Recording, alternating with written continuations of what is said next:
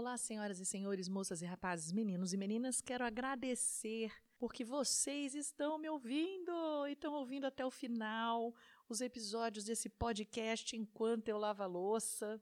E para mim isso é uma alegria imensa saber que de alguma forma a gente pode participar junto, pode construir, aprender alguma coisa juntos. Tão junto que o episódio de empreendedorismo gerou muita interatividade nas minhas redes sociais. Inclusive, se você ouve e não me segue ainda, vai no Instagram, é arroba Conte Novo, assim como no Facebook e no YouTube. Deixe os seus comentários, os seus elogios, as suas perguntas. Vai ser uma honra para mim ver, poder responder e, quem sabe, até trazer aqui para a gente conversar mais um pouquinho, como é o caso de hoje. A gente recebeu tantos comentários e tantos elogios no episódio de empreendedorismo que eu resolvi parar especialmente para poder conversar e fechar algumas lacunas. Quero agradecer ao Diego Maia, Camila, a Vitória, o João, o Tiago, pelos elogios, a Camila, o Paulo, o Jean, a Maria Caroline pelos comentários e eu escolhi três perguntas sobre empreendedorismo para a gente responder aqui hoje.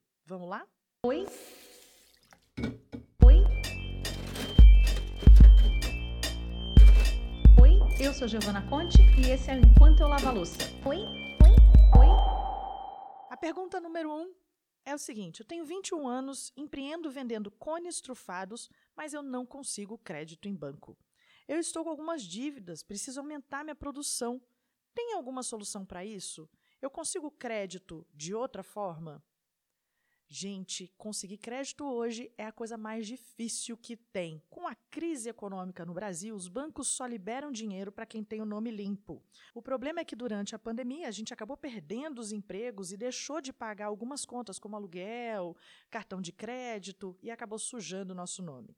Então, se a pergunta é como eu faço para pegar dinheiro hoje, a minha resposta é: o melhor lugar são a família, os teus amigos pessoas que acreditam na sua ideia, gente perto de você que por acaso possa te emprestar esse dinheiro que você, por favor, hein, vai devolver certinho na data, no prazo e da forma combinada com essa pessoa que tem para te emprestar.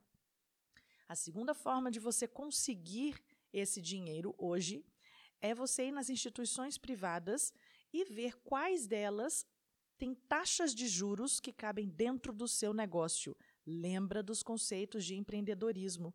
Nada de pegar dinheiro emprestado se você não tem condição de pagar isso depois. Jamais cometa esse crime empreendedor.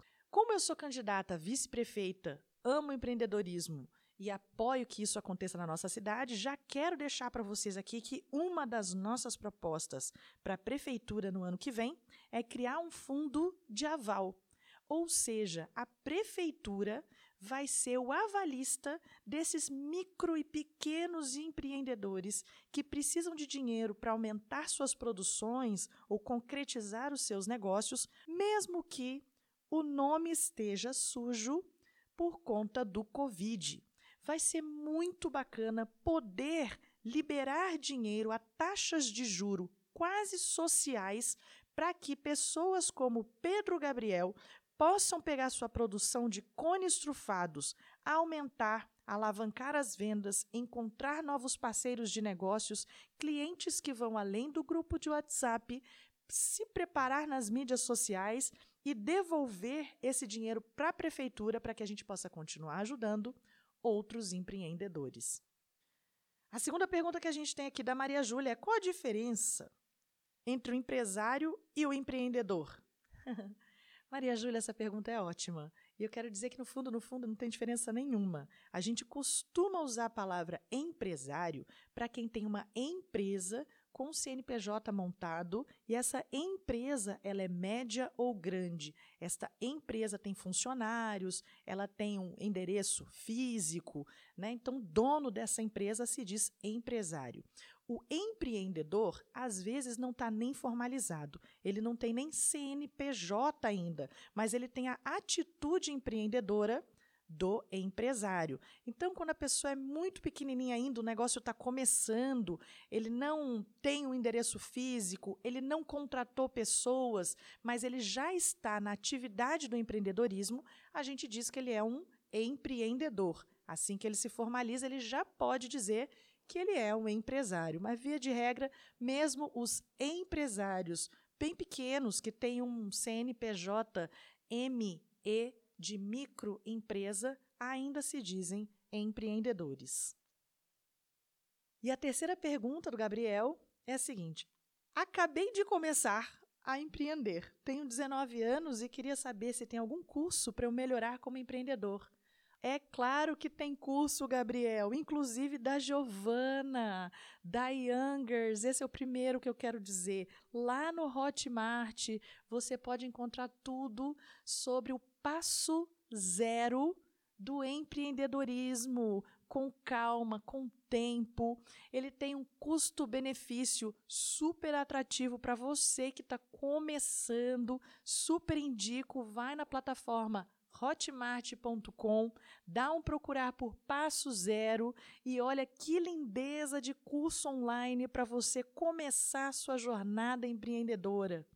Além disso, se você já fez os primeiros cursos de empreendedorismo, em qualquer cidade do Brasil, você vai das grandes capitais pelo menos, você vai encontrar o Sebrae. Lá também tem muito material bacana nos sites dos Sebrais espalhados pelo Brasil. Você vai encontrar escolas de empreendedorismo vinculadas a universidades. Também tem muito material para você baixar.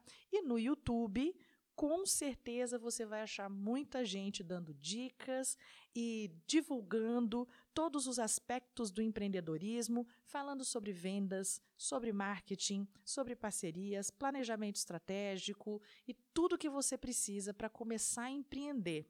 Vale a pena dar uma procurada e mantenha esse coração de aprendiz aberto, porque senão a gente não vai muito longe como empreendedor.